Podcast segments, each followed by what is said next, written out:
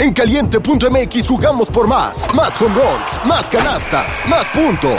Vive cientos de deportes durante todo el año y los mejores eventos en vivo. Descarga la app, regístrate y obtén mil pesos de regalo. Caliente.mx, jugamos por más. Más diversión. Promoción para nuevos usuarios de GOV de GGSP 40497, solo mayores de edad. Términos y condiciones en caliente.mx.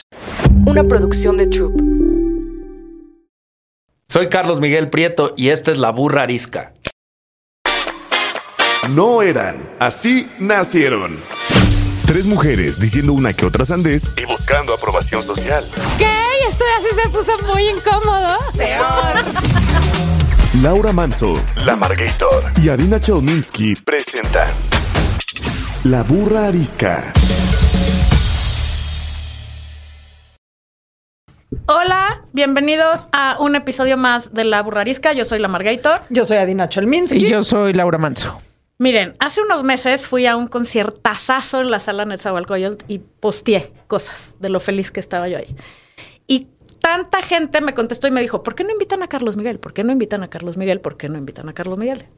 Y entonces, como aquí siempre hacemos caso a las cosas que ustedes nos dicen, no es cierto, pero hagan como que sí, decidimos abrir nuestra siguiente temporada, no sé en qué número vamos, pero es el primer episodio de nuestra nueva temporada con el gran, único y sensacional Carlos Miguel Prieto. Aplausos.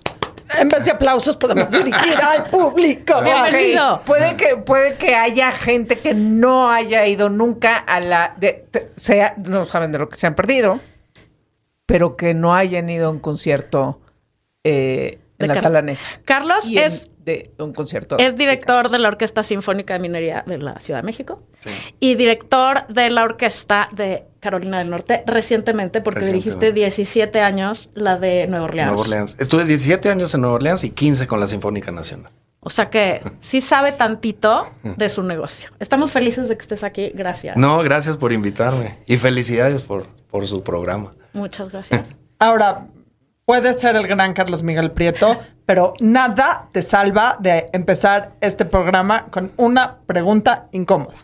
Bueno, más que incómoda, es una pregunta que a mí siempre me obsesiona, que es, ya sea a un hijo, a una hija, a un sobrino, a un amigo, pero un chavo de 15 años, si tú dices, ok, yo mañana ya no voy a vivir, le tengo que dar a ese chavo dos consejos, o chava, que el mejor consejo de lo que debe de hacer, y eso puede ser un un concepto o algo y el concepto y el consejo de lo que no debe de hacer.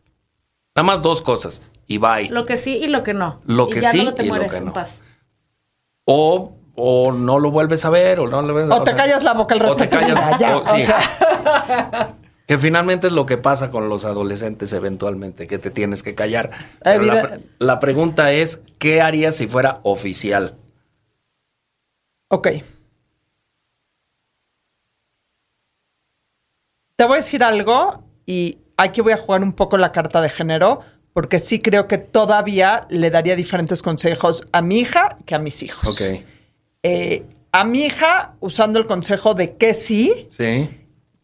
bueno, que sí, siempre sé independiente financieramente. Me ganaste. Nunca te cas nunca busques una pareja en el estilo que quieras buscar pareja, del tipo de pareja que quieras, porque necesitas estar financieramente con esa persona, sino porque quieres estar con esa persona y pueden mantener una relación financiera de iguales, independientemente de cantidades, que exista una relación pareja financieramente. Eso es.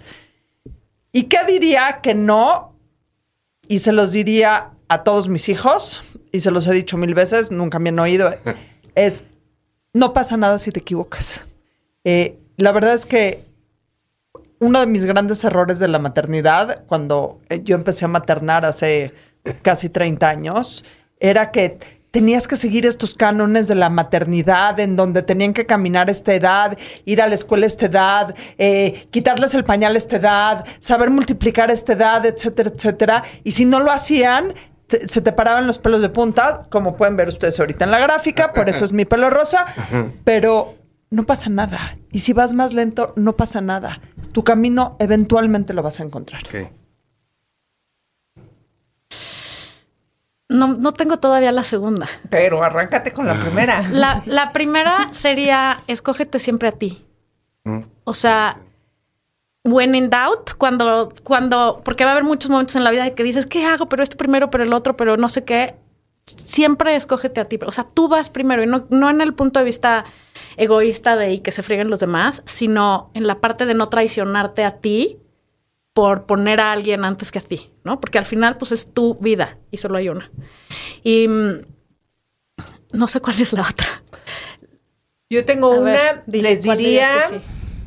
Eh, fuera adolescente de cualquier género, no pienses que la vida es lo que todos los mensajes a través de películas, de publicidad, de, de gente hablando en redes sociales, es lo que, lo que ellos, o deben, debe ser lo que ellos, todo eso te dice. La vida la tienes que descubrir con tu experiencia, con tus ganas.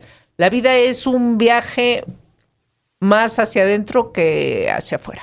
Y ya sé cuál es mi segunda. Sería, o sea, la negativa es, la vida no es justa. Entre antes te aprendas esa, que no sale bien, que así no querías, que por ahí no era, así es. Entonces, entre más aprendas a recuperarte, pararte y decir, ¿qué hago con esto? Esto es lo que hay y voy a resolver, mejor, o sea, no va a estar más fácil, pero la vas a llevar un poco más tranquila. Esa sería mi. Eh, y el sí, la vida no es lo que está allá afuera. El sí, la vida no es justa. Y la adultez Es una trampa. Huye. es una trampa. Trata de, trata de sostener tu adolescencia. La vida no es cierta, son los papás. su responsabilidad, toda esta cosa que, que este, no, ya quiero ser adulto. No, la adultez es una serie de, este, de cosas fuertes por muchos años. Eh, entonces, eh, ya suena muy cliché, pero aprovecha. ¿Tú? ¿Qué Pues es que, tú? es que todas sus respuestas fueron fabulosas y yo le he hecho varias veces estas preguntas a hombres y a mujeres y me he dado cuenta que las mujeres, yo no, no estereotipo a las mujeres, pero las mujeres siempre se van por el lado muy serio. ¿Me explico? O sea, eh, o sea, Claro. todas ustedes. Pero es que o ya sea, nos íbamos a morir. No, sí. sí. Bueno, O sea- eh, échate lo que quieras. Venga, No, es ¿qué que- dirías tú? ¿No le vayas a la América? Es, mira qué o sea, el, no, más bien, eres, eh, o sea, el sí, el sí es, o bueno, el no es, es que yo les voy a explicar. Yo, yo tengo más años que todas ustedes, entonces yo crecí aficionado al Cruz Azul y el Cruz Azul ganó el tricampeonato, ¿sí? Seguramente por la edad de su auditorio, seguramente nadie lo vivió salvo los que son de mi, los y las que son de mi edad. Y entonces eso causó en toda la gente de mi edad más o menos una adicción al Cruz Azul que lleva siendo una frustración de vida, ¿ok? Porque es más, no ha vuelto a ganar nada. Entonces, mi recomendación es no le vayas al Cruz Azul, ¿ok? Esa es la, la de no. Y, y, y la de sí es, pues sí escoge a un equipo que nunca ha ganado.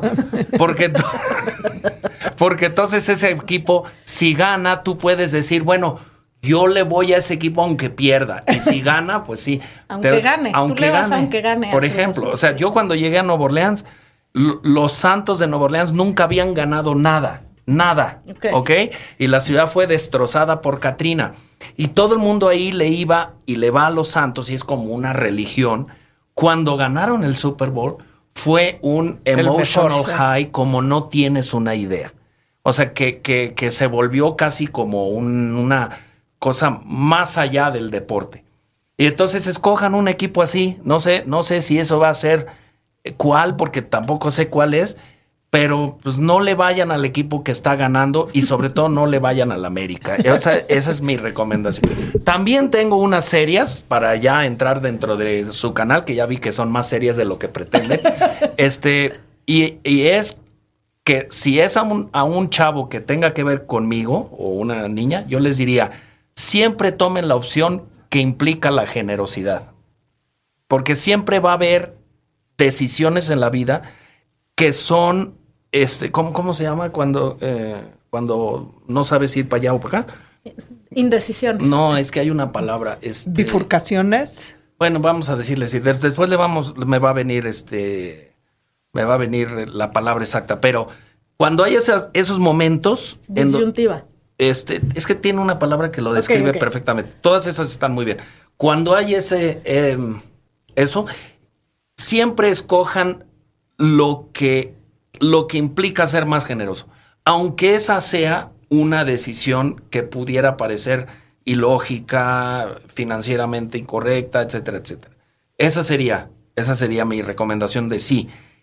Y la de no, la verdad y francamente, yo diría, no hagas algo sin pensar a los demás. ¿Y por qué lo digo? Porque de veras siento, ya aquí me pongo serio, que vivimos en un mundo en donde estamos todos cuidando nuestro jardín y, y- y- y eso hace que nos peleamos con el vecino o nos peleamos con, cuando digo nuestro jardín es metafóricamente, me explico, es mi, mi territorio, mis hijos, mi, mi total.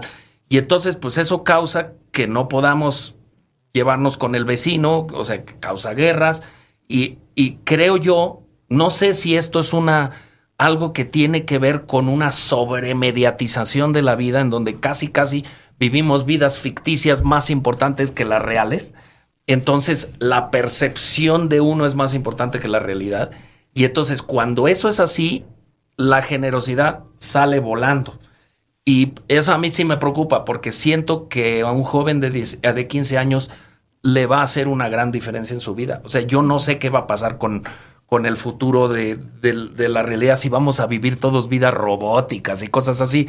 Pero a mí me preocupa porque todo lo que tiene que ver con inteligencia artificial no tiene en mente ayudar a los demás, sino simplificarme la vida a mí. Exacto. Es, eso es, digamos, de profundo. La verdad es que la pregunta sí iba hacia lo del Cruz Azul, ¿eh? pero, pero es que yo me he dado cuenta que ninguna mujer, perdón que lo diga, se va por ese lado. Siempre se van por, por lados. Pero es que entonces tienes que quitar de la ecuación la palabra ya te vas a morir. Ah, bueno, ok. Porque a lo mejor si dices, ¿qué consejo darías? Puede ser un poco más banal. Pero si una mamá dice, ya me voy a morir, ¿qué le En dejo a esta lecho de criatura? muerte, no le vayas a hacer cruz azul.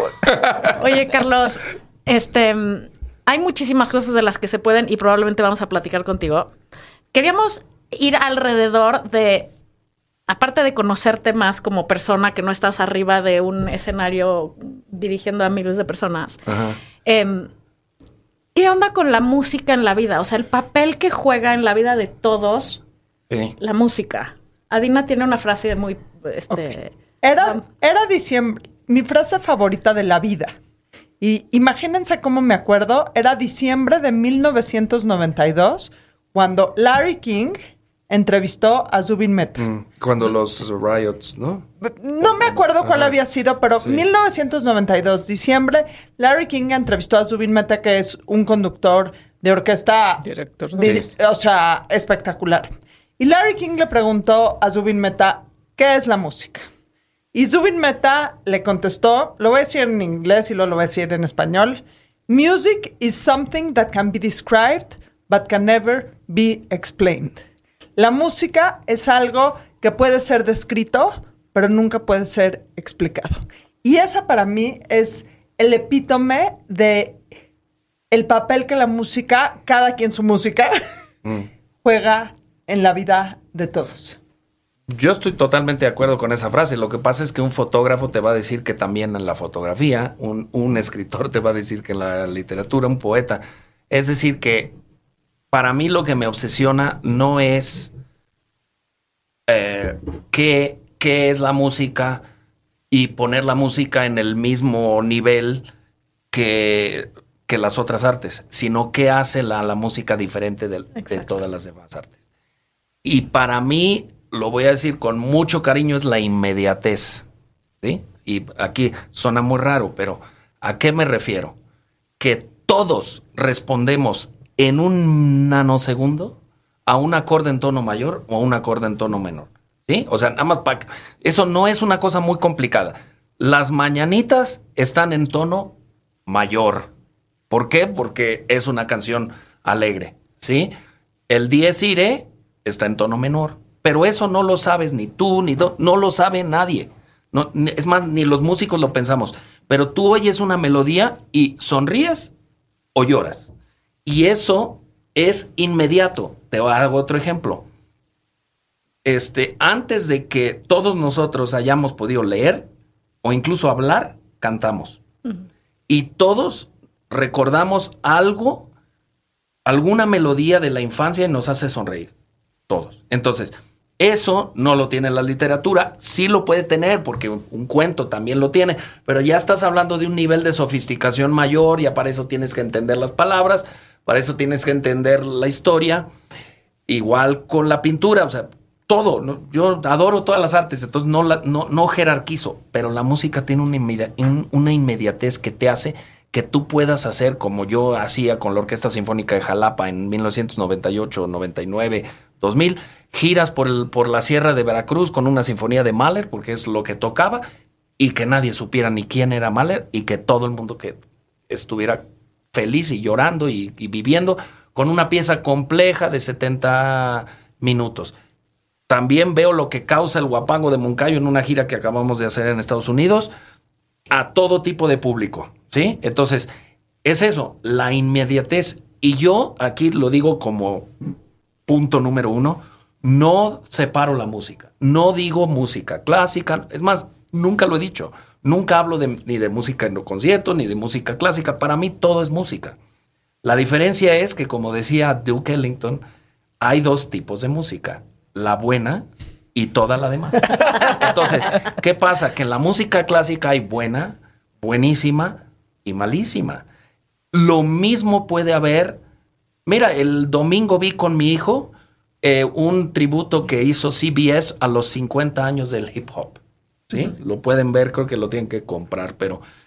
Y yo siempre tenía la, la versión de que el hip hop es, es música eh, sencilla, eh, banal, muy, muy, muy repetitiva.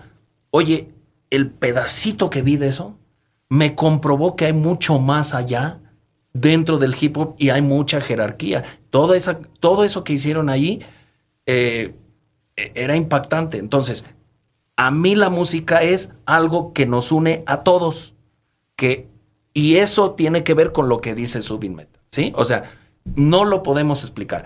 Tú no puedes explicar por qué las mañanitas de repente te hacen pensar, o sea, en, en algo que no le puedes. ¿Cómo le explicas a un finlandés que a ti no te gusta que te canten en finlandés Happy Birthday?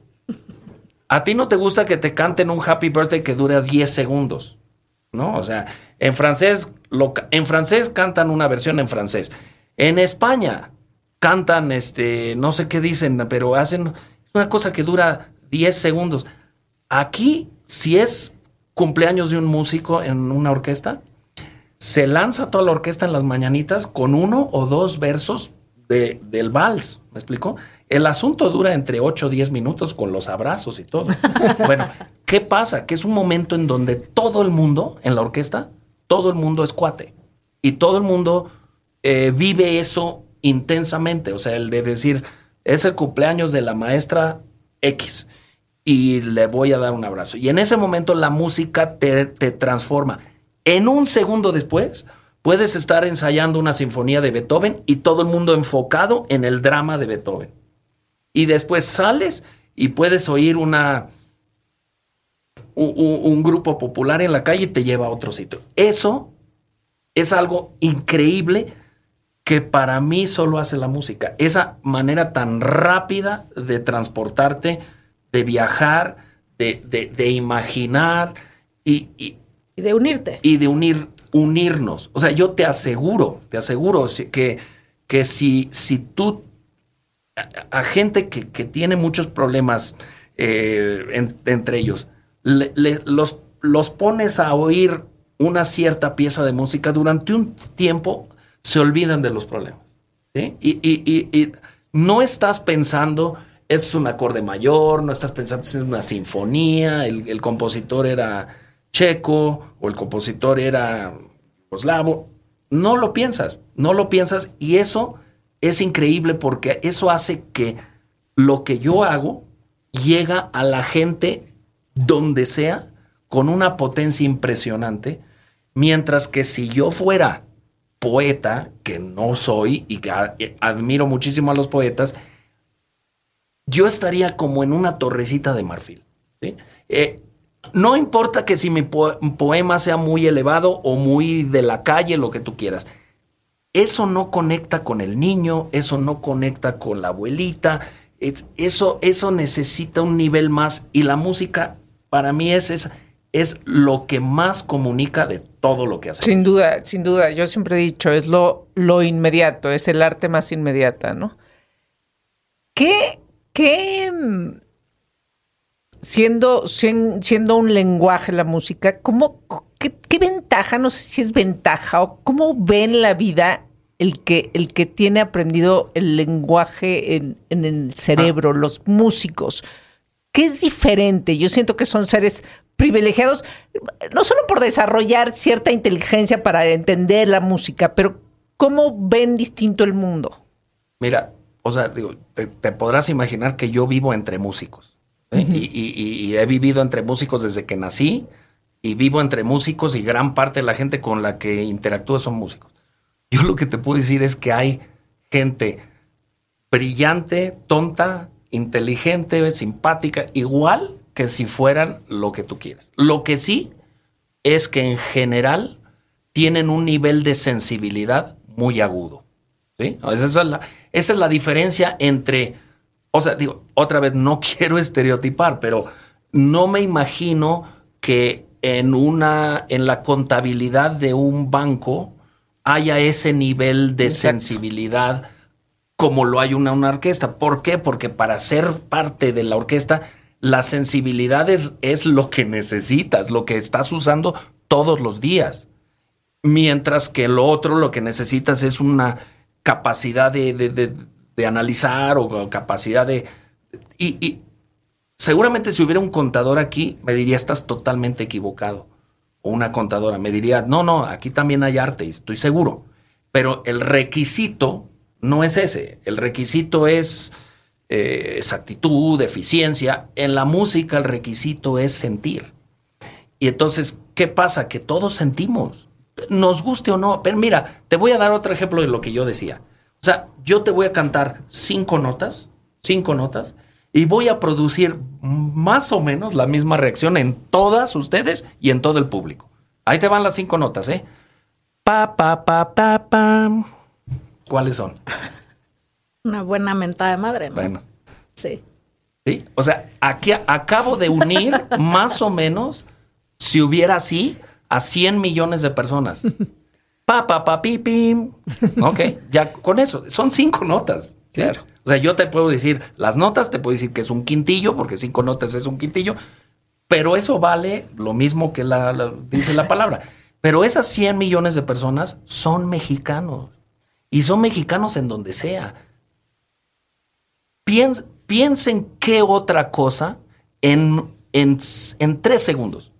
¿Qué otra cosa une a 100 millones? Y, igual que dije 100, pude, pu- pues, no sé si son 50, son 120, pero une y durante 10 segundos todo el mundo se, se sonríe. Algunos se pueden ofender, ¿no?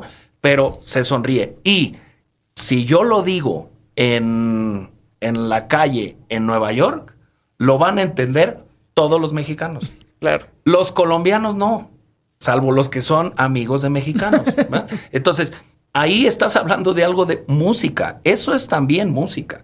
Todos los pregones, tamales oaxaqueños, eso no necesitan decir la palabra tamal o la palabra Oaxaca. O sea, afuera de mi casa pasa uno que hace, "Ah, no, bueno, eh", no se le entiende y ya sabes que es el de los tamales. 100%. Y luego se llevan eso a los mundiales, ¿no?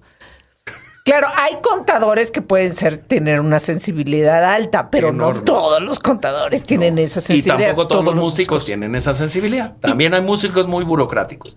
Y, pero lamentablemente, eso es gente que está bastante descontenta con el trabajo.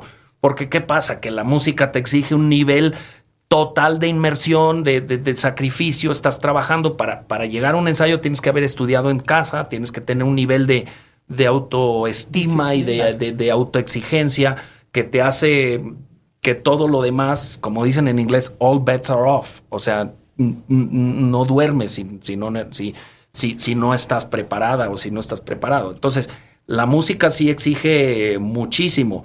Pero ¿por qué? ¿Qué pasa? Que es que nosotros, los músicos, sabemos que si no llegamos preparados, el público no va a recibir ese mensaje con la potencia que lo debe de, de pasar, de, de recibir. Sin duda. Ahora, aparte de unirnos y aparte de todas estas cosas que acabas de decir, otra cosa que hace la música es que es un lenguaje de amor también. Sí. O sea, ¿quién no? ¿Quién no grabó cassettes? Sí tenemos más o menos la misma. ¿Cuántos años tienes, Carlos? 50 y- 58 ya. Bueno, no casi me vas de la a decir- misma edad. O sea, No grabábamos cassettes todos. Sí. Entonces, Bueno, pues si tenían cassettes, entonces cassettes, sí, sí. O dedicas canciones, o te dedican una canción, Sí. o te transporta. Ay, esta me acuerdo cuando andaba con fulano de tal. O sea, la música también es un canal de, de conectar Sí, emocionalmente. Aparte de, de sentir algo y de sentir alegría y tal, Sí. de amor. sí. absoluto. Ahí sí. historias. Y de contar historias, exacto, y de regresarte a épocas de la vida y de... Y de contención. A mí me pasa mucho que Sí. cuando estoy en algún momento culero, perdón, eh, tú que tan propio eres y cuidando las formas, pero tengo esas canciones a las que regreso, esas melodías. O sea, por ejemplo, si yo me la estoy pasando mal, pongo cualquier cosa de cello. Y miren que soy bastante mala para la música clásica, pero para mí el oír cello ¿Consuelo qué? ¿Quién es Chelo? violonchelo, me da paz. O sea, sí encuentro un resguardo en la música y se vuelve casi casi una meditación. Para la gente que no meditamos, oír música se vuelve un estado contemplativo. Sí, te calma, te emociona, te pone la pila, te... ¿Sabes qué viene después? O sea, es esa certidumbre que tiene cuando tienes una melodía favorita es increíble. ¿Sabes qué viene después? Y encuentras ahí tu paz. Eh, sobre eso es muy interesante pensar lo siguiente, porque estoy totalmente, entiendo perfectamente lo que dices y me relaciono perfectamente con lo que dices. Te, te voy a, te voy a decir una cosa que nos pasa a las personas que estamos en la situación de, digamos, administrar artísticamente un, un grupo, una orquesta. En general las orquestas tienen organismos que pueden ser patronatos o gente amantes de la música y hay un sector de gente que es muy conservador, muy, muy, muy conservador. Que si yo hago cualquier cosa escrita en el siglo XX, es como estoy atentando contra la dignidad de ¿no? Entonces, o cualquier cosa moderna. Esas mismas personas tienen en su casa arte visual 10 veces más choqueante que cualquier tipo de melodía. O son o, va- o van a ver la película que salió ayer, pero no aceptan la música que salió ayer. Hablo- ¿Por qué?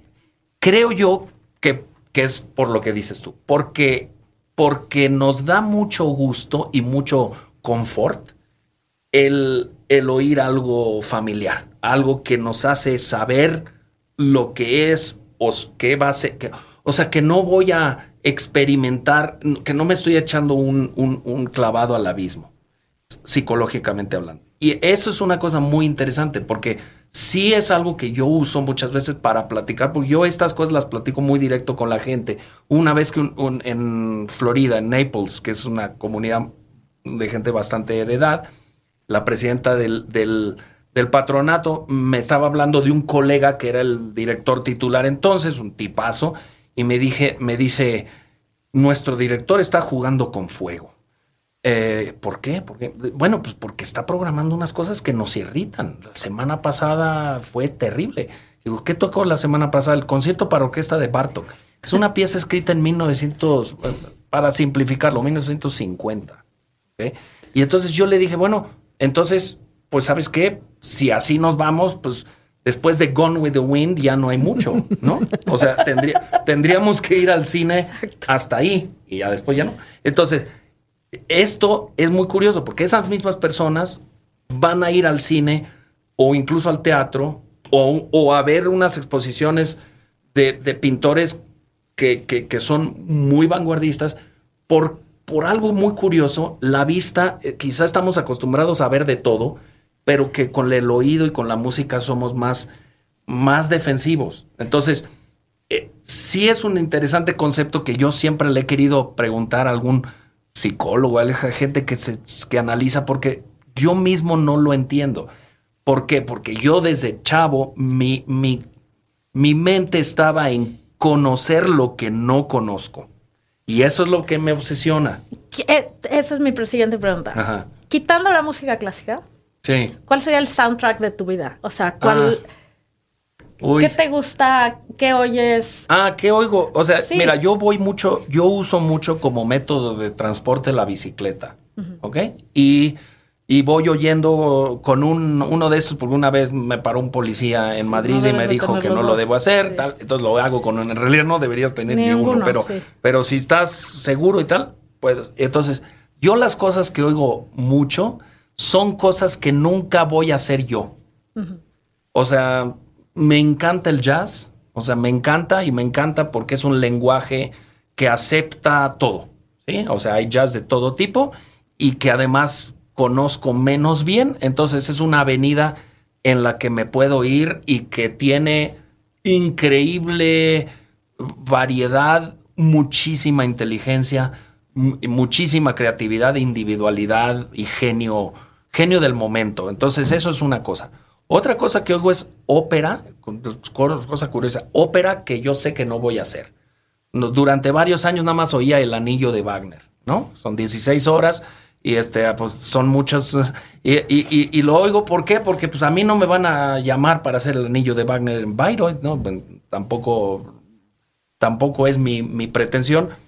Y oigo muchas otras cosas, eh, recital de piano, recital... ta- Lo que no oigo, y prefiero así ser claro, es las cosas que ya oigo porque mi entorno me lo obliga. Porque tienes tres Sí, adolescentes. correcto. O sea, no. eh, eh, la pregunta es: si no tuviera tres adolescentes, ¿qué pensaría de Bad Bunny?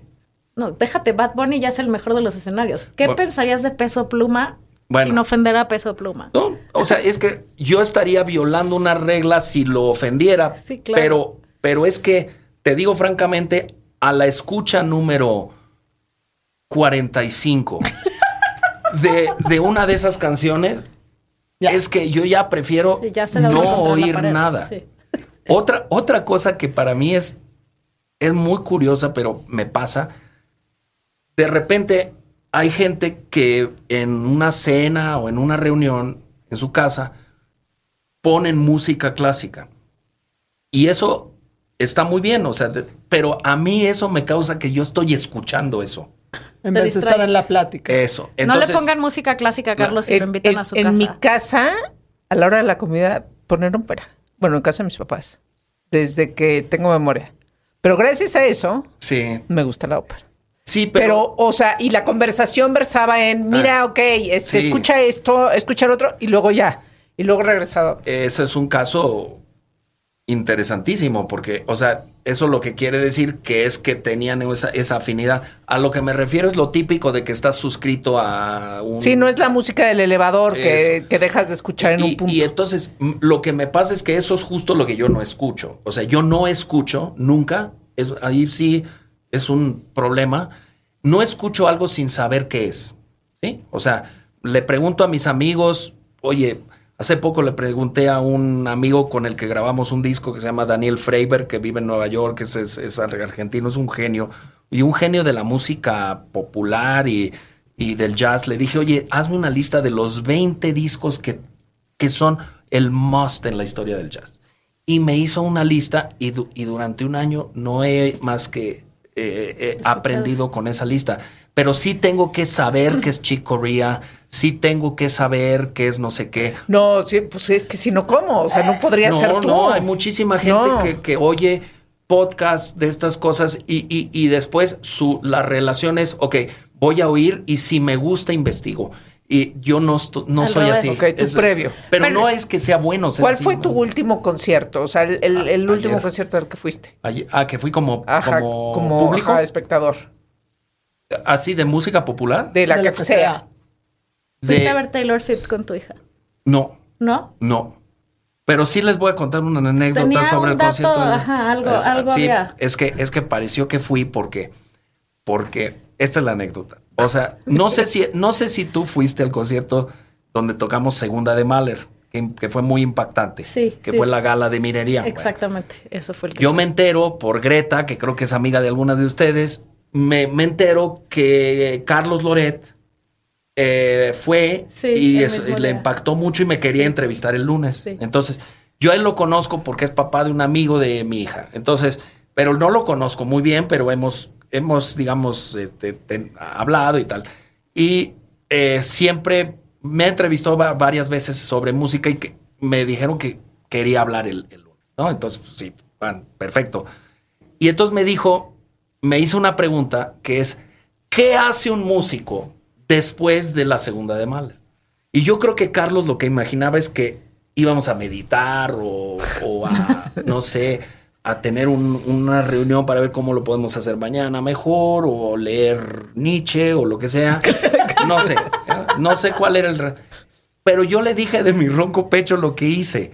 Pues lo que hice fue, por, fue ir por mis hijas que, que venían del concierto de Ok. Taylor Swift. Y me tomé una foto con Taylor Swift, pero no con ella, sino con un... Una Sí. botarga. Sí, Sandy. Y yo lo había dicho a sabiendas de que él había ido al concierto. Él sí fue. Pero mira, es que yo creo que el último concierto de, digamos, de música no clásica que yo he ido en mi vida, que eh, últimamente, fue un concierto de Taylor Swift en Nueva Orleans, en el Superdome. No en esta gira, sino como hace cinco años. Entonces, ¿qué pasa? Yo tengo dos niñas, o sea, dos adolescentes y un Casi. adolescente hombre. Y entonces fuimos los cinco al concierto de Taylor Swift. Yo no sabía qué esperar. Y entonces a mi esposa y a las dos niñas las dejamos cerca del Superdome y nos fuimos a estacionar lejísimos. Y cuando te estacionas y caminas, que fueron dos o tres kilómetros hacia el, hacia el estadio, te das cuenta cuál es el público. Y mi hijo y yo nos, no, como que él me preguntó, me, ¿qué estamos ¿De haciendo veras, aquí? pa? Eh, ¿no? Entonces, Really? ¿qué pasa? Que es que sí fue espectacular el show y su profesionalismo y que ella toque, y todo eso es impactante. Pero después de una hora, él ya estaba dormido y yo ya estaba pensando en cuánto iba a durar el concierto. Seguramente ahora ya no me pasaría, porque creo que está en otro nivel y no, Sí, no sí, sí, o sea, no la quiero, no la quiero, o sea, no, yo creo que es una gran artista, ¿no? Entonces, pero ¿qué pasa? Que a, a mí lo que me gusta es cuando una cosa me lleva por un territorio que no es el que yo espero. A mí me cuesta muchísimo, muchísimo, ir a un concierto y saberme todas las canciones. ¿sí? O sea, yo, yo siempre he odiado cosas que a mucha gente de mi edad le recuerdan a sus mejores años. Aquí no lo voy a decir, pero hay un grupo que eran chiquitos y que después eran más grandes y que cambiaron de nombre y después los ex y el ex y tú. Espero pam. que no estés hablando de la onda vaselina. Es que ya creo que ya me entendieron todos. ¿Qué pasa? Que a mí eso ni me recuerda a buenas épocas. Ah. Porque, o sea, cuando tienes 15 años, hombre, es una pésima época. Perdón, pero pésima. ¿O no? 100%. Las Cuando eres mujeres- 15 años mujer también es horrible. Pésima Tal es época, peor. sí. Pero Sí, o sí, sea, pero tú las porque no eres mujer, pero es Es peor que ser hombre. Sí. Entonces, a mí, yo no voy a algo así para recordarme a mis épocas, sino yo preferiría este, ir ahora a un concierto de una persona que me dicen, oye, ¿sabes qué? Esta persona es, es, es buenísimo y te invito. O sea, yo Yo, preferiría... yo también, yo soy como tú, yo, o sea, ya en los reencuentros ya, Ya. este, nos hemos quejado aquí, este, ampliamente. O sea, fuera de tus 15 años, digamos que te voy a dar chance entre los 12 y los 18, que es como que esa época horrible. ¿Con qué música? ¿Con qué música creciste? Bueno, o sea, yo sí crecí mucho con la música clásica y... y- y- O sea, su papá, su tío. Es Sí, importante es que- es saber que que, viene- el cuarteto viene de- Prieto a eso quiero, es a eso, Cuéntanos eso. A eso quiero llegar. Mira, antes hablaban de cassettes y pues yo creo que todavía las conservo. Como a esa edad, quizá a los 12, 13 años, yo me obsesioné por grabar en cassettes, o sea, hacer míos, discos que tenía mi papá en LP. Y entonces grabé en cassettes todas las sinfonías de Beethoven, las de Tchaikovsky, todo, todo el, digamos, el core repertoire, los, el repertorio. El básico. Para El básico. traerlos en Para tu coche. Para traerlos en tu coche o por, Oh, tener- no, o por hacer para- tu mix. Para hacer mi mix y lo que tú quieras. Bueno, entonces lo que pasa es que llegó un punto en donde, eh, en donde me obsesioné con aprenderme de memoria todo y saber que si esto es el tercer movimiento de la tercera, este es el primero de la cuarta. Entonces las nueve sinfonías de Beethoven, pues sí entraron, pero fuertísimo durante mucho tiempo y así las de Brahms y las de Mozart, las muchísimas cosas, pero muchísimas. Es decir, yo cuando de- decidí ser director de orquesta muy tarde en mi vida, me- a los 28, 20, sí, 27. Antes, 28 ¿qué querías ser? ¿O qué ibas a No, hacer? yo estudié ingeniería, estudié un MBA, o sea, es- trabajaba, me iba bien, pero no estaba, no era feliz. Entonces, cuando Aquí es la empecé, historia al revés, ¿no? O sea, luego, luego es este. Cuando- normalmente es. Después. Empieza siendo lo que tu- tus papás quiere- quieren o esperan que seas, porque es el- la cosa El familiar. negocio familiar. Este, y luego te revelas y no, No. este fue al revés. O sea, yo quiero saber ese momento. Eres ingeniero, tienes un MBA y un día estás dormido y dices, ¿la música es lo mío? Lo Mira, mío, lo yo, mío, lo yo mío. trabajaba en Sabritas y tenía un puesto bastante alto de dirigencia y por primera vez en mi vida me habían dado un coche que para mí era un super coche, era un Jetta rojo y me dieron ese coche y bueno, pues I'm on top of the world, ¿no? O sea, pues yo ya estoy en la grande y ganaba bastante más dinero de que, del que gastaba, ¿no? Entonces, pero era profundamente infeliz. O sea, ahí sí fue un shock vocacional fuertísimo. Y entonces, cuando yo decidí hacer el cambio, ya traía la ventaja de ese oído de ya saber. O sea, evidentemente tienes que hacer todo el bagaje de preparación, ya sé, no, no, no. ¿Dónde no- estudiaste música? pues eh, en realidad toda mi vida, pero dirección estudié en, en Maine, en Estados Unidos. Y en un sitio en donde también tocaba en la orquesta, o sea, toco violín. Entonces, ¿qué, qué pasa? Que el oído lo tenía muy desarrollado y sobre todo la venganza del tiempo perdido. O sea, de decir, Sí, este, voy Con a todo. Entonces, durante, te diría yo, 25 años, tuve alrededor de 120 a 130 conciertos por año. O sea, hagan Oh sus cálculos. Entonces, eso, eso es un sobretrabajo cañón. Pero estabas feliz. Eh, Sí, ese sobretrabajo, ah, eso, o sea, ca- ca- el, el crash fue COVID. ¿Por qué? Porque de repente te das cuenta que todo eso es como verdaderamente como una droga, que la adrenalina es, una droga. Y entonces cambió en mi, en mi percepción eh, mi actividad de ser una eh, de- de- de cantidad a ser una de calidad. Y eso, ese switch mental de cantidad a calidad, me ha ayudado muchísimo a hacer mejor lo que yo hago. Claro. Porque muchísima gente está obsesionada con hacer mucho como si mucho fuera una indicación de éxito. Cuando en realidad el éxito lo puedes tener haciendo poco mejor. En mi, en mi mm, profesión, ¿eh? No, no estoy haciendo generalizaciones. Pero entonces, lo, lo que sucedió es que yo oía muchísima música clásica, pero yo iba en el liceo francés, en el Liceo Franco-Mexicano, en Polanco. Y entonces el grupo oficial había se- decidido ser Meatloaf. ¿Se acuerdan de Meatloaf? Ajá, claro. Claro. Amo. Bueno, ¿Amas Meatloaf? Bueno, pues entonces yo me autoimpuse que me gustara Def Leppard, Meatloaf, eh, Kiss, eh, ACDC, cuando realmente creo que no me gustaban. Pero había cosas que sí me gustaban muchísimo y me siguen gustando como Talking Heads, Dire Straits, The Police, The Who, todos esos.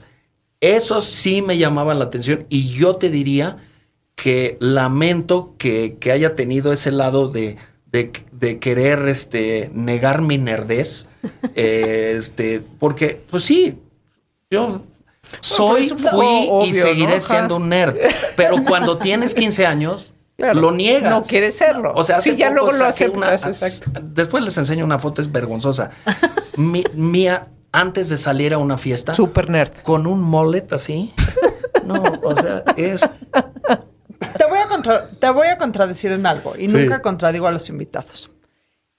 No estoy de acuerdo porque te he visto y te he oído conducir. Y no estoy de acuerdo en algo que dices del tiempo perdido por haber estudiado ingeniería y haber estudiado un MBA.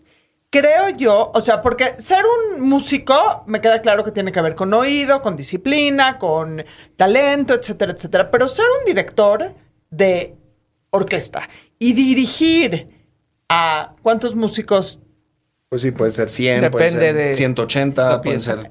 al mismo tiempo, creo que el talento, o sea, creo que los estudios de ingeniería de procesos y los estudios de administración de un MBA tienen que haber, o sea, fueron... Claro, el liderazgo es fundamental. Es Es muy- es muy fundamental. inteligente, ¿verdad? Muy.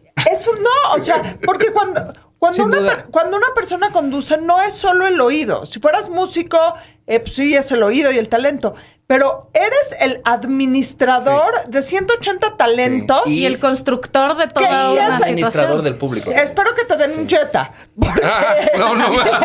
Espero que te dado un un Jetta, un. BMW. Porque ese tema que dices del puesto directivo, o sea, del puesto directivo, todo lo- yo creo que todo lo que aprendiste en esta etapa Sí. negacionista de tu vida es lo que te hace hoy Sí. ser tan buen conductor de orquesta. Bueno, gracias por lo que dijiste y te lo agradezco y, y me, me- me hace recapacitar. Sí, pero eso me tomó 20 años entender. Porque, ¿qué pasa? Que yo te voy a decir qué, qué es lo que más le aprendí a esas carreras y, y lo digo muy en serio. Es que siempre estuve con gente hiper brillante. O sea, digo, para que tengan una idea, compañero de, de clase mío fue Jeff Bezos, que después empezó Amazon. Ah, nada más. Sí, entonces, cuando, cuando ves lo que hizo a algunas personas así, dices, y, y ahí, o sea, yo de ser bueno en el liceo pasé, pasé a ser intermedio. Yo estudié en Princeton, ¿sí? Y entonces eh, era, no es que me fuera mal, pero tampoco era brillante y tuve mis momentos terribles de, de, de- de- de duda ahí. Pero ¿qué pasa? Que cuando estás siempre viendo a gente más brillante que tú, pues te hace ponerte en tu lugar y te hace también saber, pues que, que, que toda esa gente es lo que es porque ha trabajado. O Por sea, eso tenemos a Dina aquí. Sí, exacto. Una persona brillante. no, pero lo que dice es cierto, porque ¿qué pasa? Que a mí sí, o sea, ayer dirigí un concierto de Navidad, ¿no? Y ya fue- es el cuarto que dirigí este año. Y ahí es no solo administrar a los músicos, sino el, el- la comunicación con el público, que eso no siempre hay en todos los conciertos. Pero, es decir, sí tienes que saber comunicar, y eso es algo que aprendes eh, estando con gente que comunica bien y gente que además te lleva a la contraria. ¿no? O sea, yo me acuerdo cuando llegué al MBA, porque ahí est- la mitad de la calificación era participación oral. Yo dije algo que según yo era muy brillante, pero que más o menos no había analizado y levanta la mano un ruso, que era el- único ruso que había en el programa, entonces ahora hay muchísimos. Y dijo, todo eso que dijo Carlos está muy bien y suena muy bien, pero les voy a comprobar por qué tiene, está todo errado pum, pum, pum, tres cálculos, todo, todo, y me deshizo. Me deshizo, o sea, me deshizo ¿por qué? Porque él es una persona que había hecho el trabajo que yo no había hecho. Y yo creí que era muy fácil, pues... ¿Se llamaba dice- Vladimir?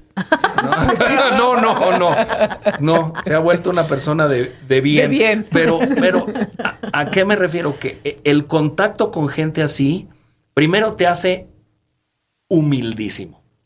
Y segundo, te prepara para la vida. Porque, o sea, la vida, No es justa, ya dijimos. no, no, y además Mozart te hace humilde. Sí. ¿Sí? Es, es- este, porque Be- Beethoven te hace humilde, Moncayo te hace humilde, los compañeros músicos te hacen humilde. O sea, porque si yo sin una batuta hago esto y no hago ningún ruido, los que están haciendo el sonido son ellos. Entonces hay una, hay una humildad natural dentro de mi profesión que, por cierto, no es, eh, para mí es necesaria, pero no es común. Es decir, entender eso, lo que yo hablaba de la generosidad. Los que hacen el trabajo son los No, otros. al revés. Ahora, o sea, normalmente, perdón, los directores de orquesta pueden tener fama de ser eh, un poco protagonista. Sí. Y eso es cero una, una característica tuya en un escenario. Pero se ve en el Es escenario. maravilloso O sea, de- se ve y sí. transmite, es, es una conexión Es muy que, distinta. Créeme, créeme que para mí es clarísimo porque yo he estado en una orquesta tocando, ¿sí? Y yo, durante la pandemia, yo estaba en Sinfónica Nacional, hicimos varios proyectos increíbles online, de, de juntar a toda la orquesta, cada quien en su casa, y lo armaban increíble, véanlo online. Para eso me tuve que aprender la parte de primer violín del Guapango de Moncayo, que he dirigido, no sé, se- 800 veces o más. Y, y bueno, pues me sale bien dirigiendo. Muy bien, yo, confirmo. Pero, pero bueno, la conozco y la, la he la- la- analizado, sé cómo hacer todos los truquitos. Pero de repente me tenía que ver la parte de primer violín que había yo menospreciado y ay mamacita, hay unas partes que sí, o sea, la, la verdad no me salían. Y sí las trabajé mucho y todo lo grabé con, un, con el teléfono así el video. Y nada más usaron los 10 segundos más fáciles, que es el final, en donde es la melodía así. Pero el haber estudiado eso me, me recordó lo difícil que es tocar en un atril en una orquesta. Es que pónganse en los, en los zapatos de una persona que es el noveno atril de segundos violines, que está allá hasta allá atrás y que perfectamente puede haber querido ser una concertista de violín a nivel mundial. Claro. Y no llegó. Entonces, eso es muy importante valorarlo, porque la orquesta es todos. Y por eso lo que yo hago es tan fuerte como de, de comunicación, porque estás comunicando con gente súper talentosa. Yo no conozco, de veras, ¿eh? te lo digo, no conozco un grupo de 100 personas que en tan poco tiempo unan tanto talento y tanto trabajo para hacer algo bien. Es decir, con cuatro ensayos, un grupo de personas que piensan diametralmente opuestos sobre todo, se tienen que poner de acuerdo para tocar bien una sinfonía de, de Haydn. Sin duda. Quiero regresar yo a los, a los conciertos, los Ah. que tú estás como público. Ah, sí. ¿Qué concierto últimamente te ha conmovido Ah, tú estando como público, sentado eh, en... el que más me ha conmovido hasta las lágrimas fue un concierto de cuarteto en Estados Unidos y fue durante la pandemia. Lo, lo digo no por el tiempo, sino por a qué nivel me conmovió. Yo durante la pandemia, em, el, el- el shock fue tal que yo me autoconvencí que yo no volvería a hacer música en mi vida. Wow. ¿Ah? Entonces, no solo eso, sino que todos los que, te- que estábamos en diferentes chats no íbamos a tener la oportunidad de volver a hacer lo que... Pero ser una tragedia. Sí, se había acabado el mundo. O sea... Sí, que son la- sensibles. en, las orquestas en donde yo fui director, perdimos personas, o sea, fallecieron por razones que no son médicas, sino psicológicas. Entonces, eh, eh, a- ahí está, está fuertísimo. Entonces, yo no, no, le, no oía música, no oía, no oía nada. ¿Por qué? Porque me tenía pavor a que hiriera donde más duele, ¿no? Entonces, en medio de todo esto, una amiga que se llama Marie McDermott, que es la directora del festival eh, Bravo Vale, que, al que va el año próximo la Orquesta de Minería, es uno de los grandes festivales de verano, en donde las orquestas residentes son Nueva York, Filadelfia, Dallas. El año próximo se agrega Minería. Eh, me invitó a un concierto y me dijo, bueno, nada más hay, nada más podemos tener 300 personas en un foro en donde caben 3000, por razones que todos conocemos. Y ese mismo día se decidió que no podía haber público, pero sí podía haber, no sé, 30 personas. Y ella me dijo, ven, ven. Y yo fui y fui con mi esposa y empezó a tocar un cuarteto de cuerdas. O sea, el cuarteto es la razón por la que yo soy músico. O sea, el cuarteto en mi familia empezó hace cuatro generaciones. Y empecé a oír un cuarteto de, de Haydn y empecé a llorar desconsoladamente. Claro. Pero desconsoladamente así de, de incontrolado durante todo el programa. Y al final vino ella y me dijo, ¿qué te pareció? Yo creo que ella ya, ya había hecho música, ya, ya había pasado ese shock. y yo no pude decirle nada más, nada, la abracé y estaba yo llorando.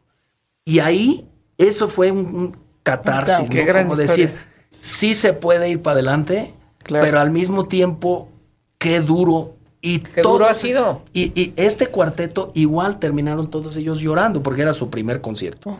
Entonces, yo te puedo decir otros conciertos que he ido, pero lamentablemente he perdido esa, esa hiper, hiper, hiper sensibilidad, pero no la he perdido en los conciertos que yo, que, que yo dirijo.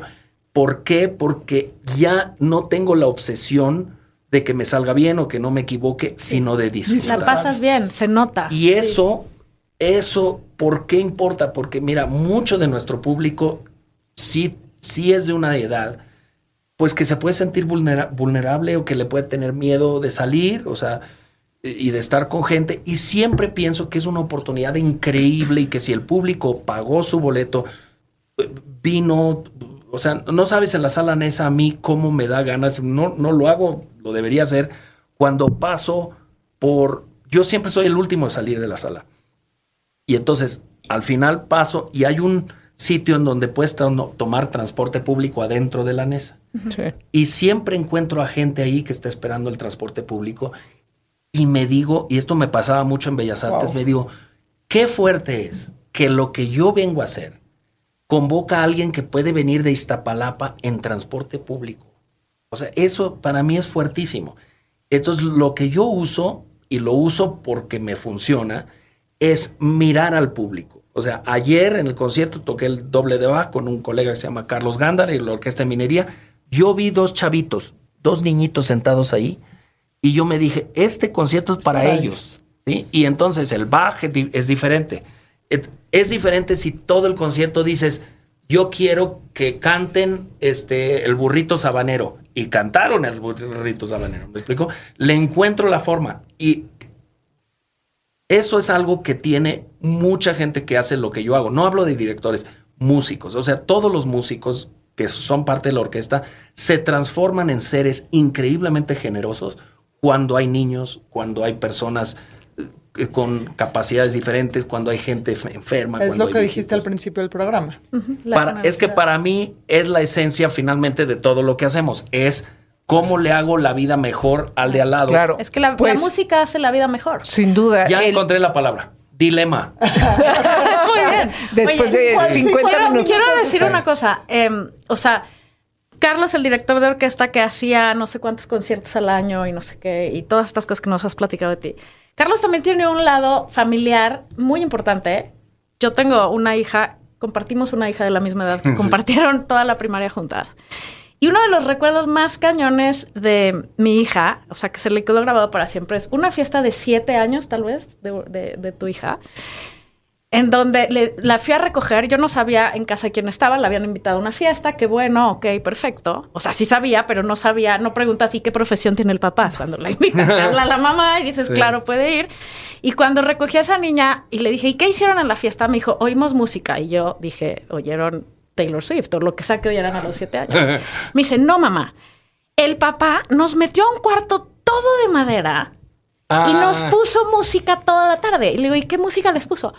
David Bowie, los Beatles. O sea, mi hija salió con una cultura musical, más Mozart, más no sé qué. Y yo, ¿cómo se llama el papá? ¿Sabes? O sea, entonces lo que quiero decir es, aparte, llevas eso a tu casa y lo compartes en otras partes. Y te das el tiempo, según lo que veo después de todos estos años, de tener, o sea, le das una prioridad súper importante a tu familia y has logrado combinar, estando yendo y viniendo de Nueva Orleans Ah. a México, con hijos transmutando de una escuela a Bueno, tú otra. eso lo conoces bien tú. Pero lo han hecho fantástico. Sí, académicamente nadie te lo diría.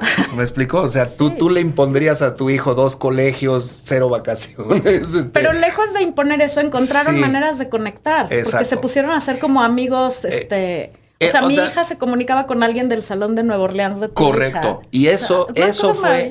Es que, es que lo que sucede es que creo yo que hay, hay cosas en donde es importante lo académico, me explico. O sea, yo soy, perdón, pero yo soy un, un absoluto eh, eh, enemigo de simplificar eh, lo académico. No, no creo que ningún libro de texto te deba de simplificar multiplicaciones. No, no creo, no creo, perdón, ahí sí, no, no hablo de política, pero creo que hablo de educación. Necesitamos niños que sepan el, el- El proceso el proceso de, de Sí. aprendizaje. Uno, pero finalmente, el rigor académico a veces le quita a, cier- a las familias la situación coyuntural de cada niño o niña. Y entonces, ¿qué pasa? Que los, los colegios son demasiado, o sea, los que son demasiado religiosos son demasiado religiosos y poco flexibles. Los que no son religiosos les falta la flexibilidad de enseñar religión. ¿Por qué digo? Porque los chavos hoy en día parece como que lo importante es el currículum académico cuando lo importante después van a ser otras cosas. Entonces, nosotros tuvimos la fortuna de encontrar un colegio y un director, que mis respetos, porque le dijo a todos los maestros, que tú conoces los maestros del liceo, cero flexibles. Cero. No, bueno. Cero. Entonces, y muy de que... Sí, ¿no? cuadraditos. Lo mejor que te pueden decir es, peut mieux faire, o sea, puedes, puede mejor. Puedes ¿no? mejorar. Puedes mejorar. Entonces, ¿qué pasa? Que tuvieron la flexibilidad gracias a un maestro, gracias a un director, de decir esta familia es una familia que tiene una situación que es privilegiada, que puedan hacer esto, y lo acepto, pero también un reto. Porque bueno, es un reto ir con tres niños en un avión todos los domingos del año. Y, y, y- y- pum, pum.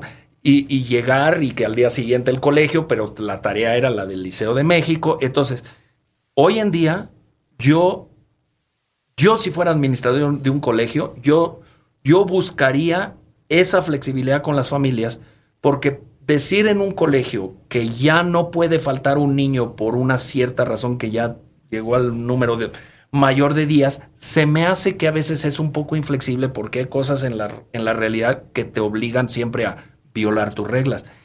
La verdad es que tuvimos esa suerte. Llegó una edad, pues en donde ya no lo podemos hacer, que es esta. Y esta, esta me está costando mucho, porque ¿qué pasa? Que ahora todas las semanas que estoy en Estados Unidos, pues la verdad es que viene mi esposa o a veces viene alguno de mis hijos, pero ya no tenemos esas semanas ultra familiares. Y, y perdón, pero es una cosa que debo decir, no teníamos ayuda, no te, todo lo hacíamos nosotros, y entonces nuestro contacto con nuestros hijos Fue increíble. fue mil veces mayor al que era en México, en donde tenemos el privilegio increíble de poder tener ayuda, ¿no? Y esa ayuda es gente fabulosa, pero que en otros países Y cambia la dinámica. cambia la dinámica. Y para nuestra familia, perdón que me meten cosas tan personales, pero es importante puesto que Sí, sí, tuviste la, la, la, la idea de sacarlo, que qué bueno. Eh, eso nos cambió totalmente. Nuestros álbumes familiares, 80% pasan allá. ¿Por qué? Porque allá yo siempre, o sea, mi, mi, mi- iban a dos diferentes colegios. Uno empezaba a las 7, la otra a las 8 y mi ensayo a las 10. Entonces, haz pirotecnia. Yo le decía a la orquesta cuando llegaba a mi ensayo que yo ya sentía que, no mi día dormir. Que eran las seis de la tarde. ya se había terminado la parte difícil. Entonces, yo sé, o sea, esto que te estoy hablando se llama privilegio, pero también en el privilegio hay retos. Y en los retos creo yo que la familia siempre tiene que estar primero. Y por eso yo hablaba de los dilemas. Los dilemas ahí tiene que ver con algo que dices, bueno, ¿qué prefiero? ¿Que mis hijos sean el número uno de la clase o que sea una persona que se lleve con su papá a los 20 años? Y la verdad, y con su papá y Claro. con su mamá. El éxito Claro. es que los Pero- hijos claro. quieran Pero, pero te voy a decir contigo. que es realmente un privilegio. Un verdadero privilegio es que hayas estado en la burrarisca Sí, No, no, y que hayamos empezado esta temporada número X. Aquí le deberían poner la burra, arisca, No. psicóloga, diván. El diván, el diván de la burrarisca. Va a ser un Un spin-off. verdadero privilegio tenerte. Gracias, gracias Carlos Miguel Prieto. La Orquesta de Minería, la Orquesta Sinfónica de Minería es la mejor de México. O sea, Sí, si nunca han ido, vayan. Los conciertos sea, para sí, niños sí, son vale. una gozada. que- para niños, para adultos, Para es es una gran gran Y cosa. aquellos que piensan que Ir la música Nesa, clásica no es para ustedes. Ir a la Nesa es una gran experiencia. No se la pierdan. Dense chance. Sí, pero nadie se va Eh, sin decirnos quién tiene Ajá. ondita. Quiero, o sea, no, quiero no terminar mi, mi- quiero terminar mi que halago a- a, la orquesta. a decir, Carlos. bueno, ya bye. Este, no, no, no, este, eso lo dice Adina. Eh, porque, porque, bueno, siempre es, es disfrutar tremendamente. Mis papás van, compran su abono Mi mamá y también, no siempre. se pierden una sola y son muy felices, muy felices. Y mi plan favorito del domingo ¿Sí? es ir a las 12 Sí. este, no voy a todos, yo no compro el abono, eh, pero, pero sí, sí soy también una gran fan. ¿Sabes que el abono? e- Esto le dije a Loret. El abono de toda la temporada de minería costaba menos que el estacionamiento de Taylor Swift.